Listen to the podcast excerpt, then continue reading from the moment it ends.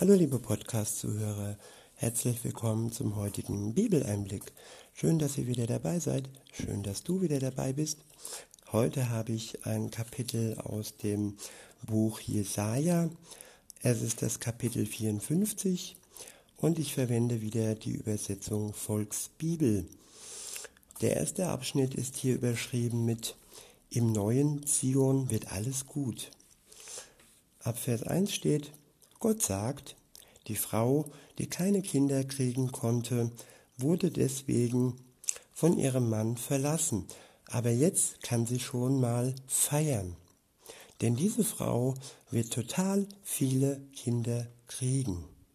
Es werden mehr sein als die Kinder von den Frauen, die verheiratet sind. Denke, denke groß, think big, wenn du planst, ein Haus zu bauen, dann plane es jetzt doppelt so groß, als du es ursprünglich haben wolltest.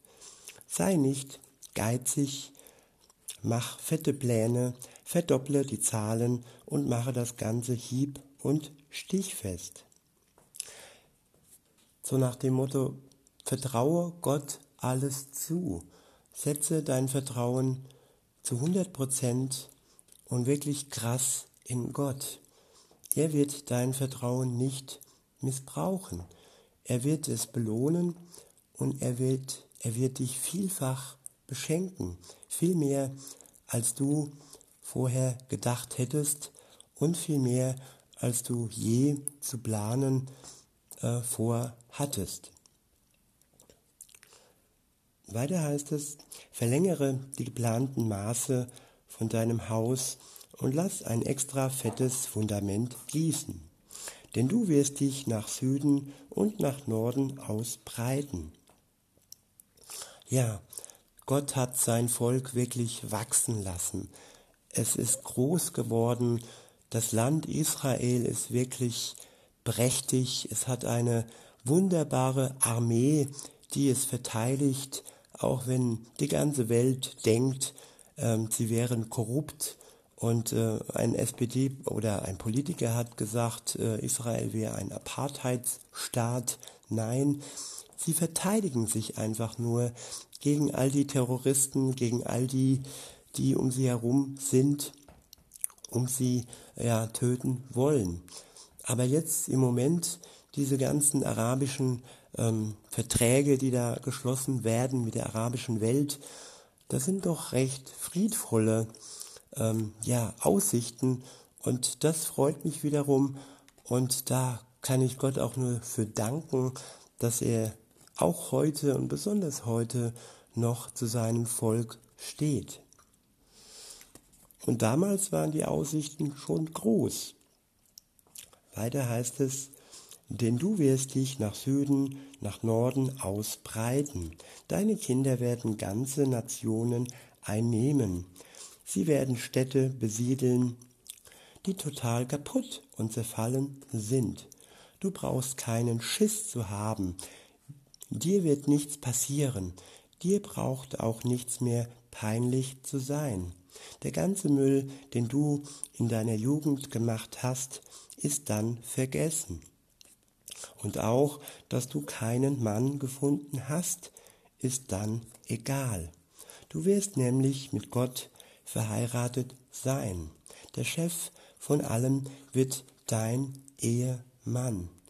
Das ist auch ein Bild, das es im Neuen Testament äh, gibt, dass Jesus der Bräutigam, den Bräutigam darstellt und äh, die Christen und auch das Volk Gottes die Braut. Und dieses Bild wurde auch hier schon im Alten Testament ausgebreitet, dass alle die, vor allem die, die ohne Ehemann, ohne Ehefrau dastehen, vielleicht auch du, liebe Zuhörerin, lieber Zuhörer, ja, Jesus ist unser Bräutigam und wir dürfen zur Braut gehören. Und das große Hochzeitsmahl, das er mit uns zusammen feiern wird, wenn wir zu ihm gehören, wenn wir uns wirklich dazu entschlossen haben, wirklich ein Leben mit ihm zu gestalten, uns erlösen zu lassen, uns befreien zu lassen und uns ein neues Leben schenken zu lassen von ihm. Weiter heißt es, Gott ist der Typ, der dich raushaut. Er befreit dich. Er, der ganz besondere Gott, dem die ganze Erde gehört. Ich wiederhole, Gott ist der Typ, der dich raushaut.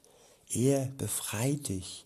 Er, der ganz besondere Gott, dem die ganze Erde gehört. Ja, er möchte uns heraushauen, heraus aus der Mauer, in der, in die wir wie fest gemeißelt und wie fest gebaut scheinen. Er klopft uns heraus und macht uns lebendig.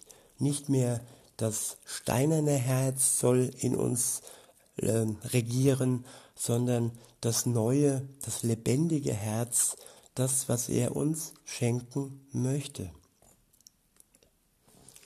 Weiter heißt es, du bist wie eine Ehefrau, die von ihrem Mann verlassen wurde, was ja total übel für eine Frau ist. Aber Gott hat dich gefunden. Er hat aus dir seine große Jugendliebe gemacht. Die große Jugendliebe. Wisst ihr das noch, wie das war damals, als ihr das allererste Mal verliebt wart? Diese neue, frische und unverbrauchte Liebe. Ja, und genau so fühlt sich Gott. Für Gott bist du die erste große Jugendliebe. Du, liebe Zuhörerin, du, lieber Zuhörer. Sie ist unverbraucht, sie ist frisch und sie ist so, ja, so wunderbar und so groß.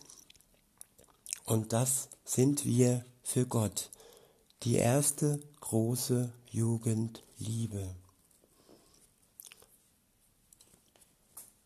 Weiter heißt es, das hier kommt jetzt von Gott. Gott spricht, ich war mal für einen kurzen Moment weg, sagt er, aber weil ich total in dich verknallt bin, werde ich dich wieder nach Hause holen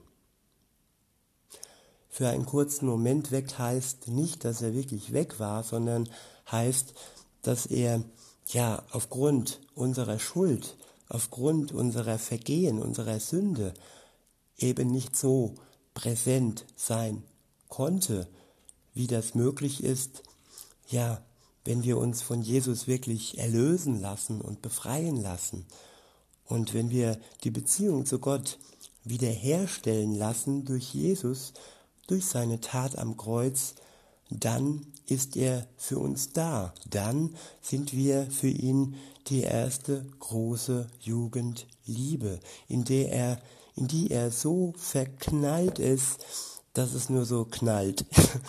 Und ja, und er will uns wieder nach Hause holen. Er verspricht uns sogar eine Wohnung in seinem ewigen Haus im Himmel. Und das macht er alles ohne irgendeine Vorleistung. Es geht nur um, unser, um unseren Glauben, es geht nur um unsere Reue, die wir haben, um mit ihm neu zu beginnen.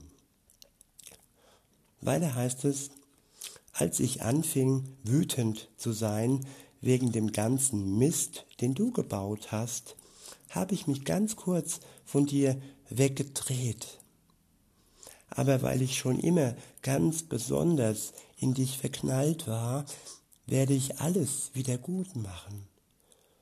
Das sagt dir dein Gott, der dich da rausholt, der dich befreit. Ja, kennt ihr das, wenn, wenn ihr so verschossen seid in jemand und aber dann auch so verletzt worden seid, genau von diesem Menschen, so ist es auch bei Gott. Er hat sich ganz kurz weggedreht, weil, weil er heilig ist und weil er nicht in diese Schuld hineingezogen werden kann. Schuld und Gott ist wie Wasser und Feuer. Es ist unvermengbar. Es passt einfach nicht zusammen. Und aus diesem Grund musste er sich kurz wegdrehen. Das heißt ja nicht, dass er völlig abwesend war. Er hat sich nur kurz abgewendet und dann, nachdem du dich, liebe Zuhörerin, du, lieber Zuhörer, dich zu ihm bekehrt hast, nachdem du zu ihm, ja, umgekehrt bist, das ist dann der Moment, wo er sich wieder zu dir umdreht und wo er alles wieder gut macht. Durch Jesus Christus macht er alles wieder gut in deinem Leben. Und dann gibt es den großen Neuanfang. Dann gibt es das neue Leben, das er dir schenkt. Weiter heißt es, so wie damals bei Noah, da hatte ich ganz fest versprochen, dass es nie wieder so eine heftige Flut geben soll, bei der die ganze Erde unter Wasser steht. Genauso habe ich dir jetzt versprochen, dass ich nie mehr super sauer auf dich sein werde. Ich werde nie mehr sagen, dass ich dich total kaputt mache. Selbst wenn Berge plötzlich verschwinden würden oder Hügel anfangen zu wackeln, würde meine Liebe zu dir sich nie ändern. Ich wiederhole, selbst wenn Berge plötzlich verschwinden würden oder Hügel anfangen zu wackeln, würde meine Liebe zu dir sich nie ändern. Die Liebe Gottes zu uns ist felsenfest, noch fester wie der Felsen selbst. So sagt es uns das Bild. Also wenn man sich so einen wirklich großen Hügel und Berg vorstellt, das ist ein Witz. Das ist ein Witz gegen die Festigkeit und die Beständigkeit der Liebe Gottes zu uns. Weiter heißt es, den Friedensvertrag, den ich mit dir schließe, werde ich nie brechen. Das sagt Gott, der dich sehr liebt. Den Friedensvertrag, den hat Jesus durch seinen Tod am Kreuz besiegelt. Und diese Besiegelung ist unzerbrechlich. Diese, ja, diese Tat kann keiner rückgängig machen. Der Tod ist endgültig besiegt. Er hat es vollbracht. Und was vollbracht ist, das ist fester wie jeder Felsen, das ist unverrückbar und ewig, ewiglich vollbracht. Der nächste Abschnitt lautet und ist überschrieben mit Gott sorgt dafür, dass Jerusalem nicht mehr besiegt werden kann. Ab Vers 11 heißt es, Hey du, arme Stadt Jerusalem, du bist echt gequält worden, man hat dir hart zugesetzt, und keiner hat dich getröstet. Schauen wir zurück, was mit dieser Stadt alles passiert ist. Sie wurde gequält von all den Völkern, die im Alten Testament ähm, diese Stadt einnehmen wollten. Sie wurde gequält von den Römern. Sie wurde gequält von den Moslems. Sie wurde gequält von den Kreuzrittern. Und ja, all die Qual, die sie wirklich auf sich nehmen musste. Gott verspricht jetzt Trost. Trost für Jerusalem. Und er sagt auch uns, tröstet, tröstet mein Volk. Und jeder Christ und jeder Mensch ist aufgerufen, dieses Volk zu trösten. Weiter heißt es, pass auf, ich werde dir ein neues Fundament organisieren, eins aus Stahlbeton. Deine Mauern werden mit Granitsteinen verstärkt, die keiner kaputt machen kann. Die Beschläge oben auf der Mauer werde ich aus Rubinen basteln, deine Stadttore aus Edelstahl herstellen und deine Mauern werden mit Edelsteinen beklebt. So kostbar ist Gott die Stadt Jerusalem. Das ist der Wert, den er in ihr sieht. Und jeder Mensch, ich hoffe, dass man bald wieder dorthin reisen kann und dass Corona nicht mehr ein Grund ist, ähm, dass all die Ausgangssperren und so weiter, ja, die Welt davon abhält, diese wunderbare Stadt zu bestaunen.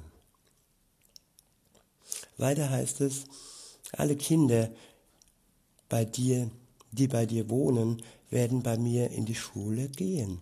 Sie werden groß und stark und sie werden keine Kriege erleben. Ja, das ist die neue Zeit, die hier beschrieben wird.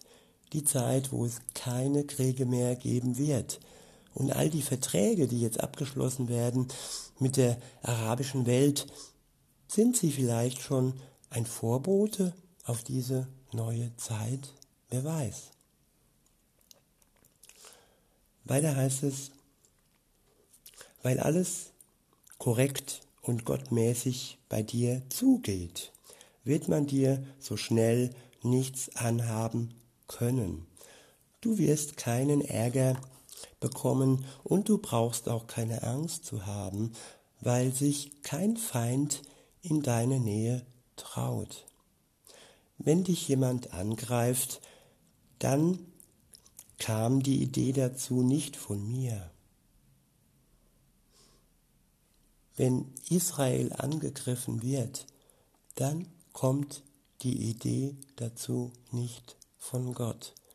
Dann kommt sie vom Teufel, dann kommt sie von einer Religion, die äh, ja in ihrem Buch stehen hat, wenn du einen Juden siehst, dann zerschlage ihn, dann töte ihn. Und dieser Hass kommt nicht von Gott. Weiter heißt es, der Typ, der in der Waffenfabrik die Maschine bedient, um Gewehre herzustellen, ist genauso von mir gemacht worden wie der Soldat, der mit dem Teil dann Menschen erschießt. Aber es wird keine Waffen geben, die dich besiegen können. Und jede Aussage, die vor einem Gericht gegen dich gemacht wird, kann von dir ganz leicht entkräftet werden. Das ist eine Garantie von mir an meine Leute, dass sie korrekt und gut dastehen. Das habe ich organisiert. Das kam jetzt alles von Gott. Gott gibt seinem Volk die Garantie, dass keine Waffe sie besiegen kann. Wenn der Iran die Atom Atombombe bauen möchte, ja, das ist eine Waffe. Aber sie kann sein Volk nicht besiegen. Dazu wird es nicht kommen. Gottes Volk hat dafür gesorgt, er hat es organisiert, er hat es garantiert, er hat es versprochen, dass sowohl sein Volk als auch alle, die an Jesus Christus glauben, unbesiegbar werden und sind. Und in diesem Sinne wünsche ich auch dir, lieber Zuhörer, liebe Zuhörerin, diese Unbesiegbarkeit im Herzen, diese Gewissheit, dass uns mit Gott nichts passieren kann und dass wir keine Angst haben müssen vor nichts, vor niemand und vor keiner Waffe. In diesem Sinne wünsche ich euch noch einen schönen Tag und sage bis denne.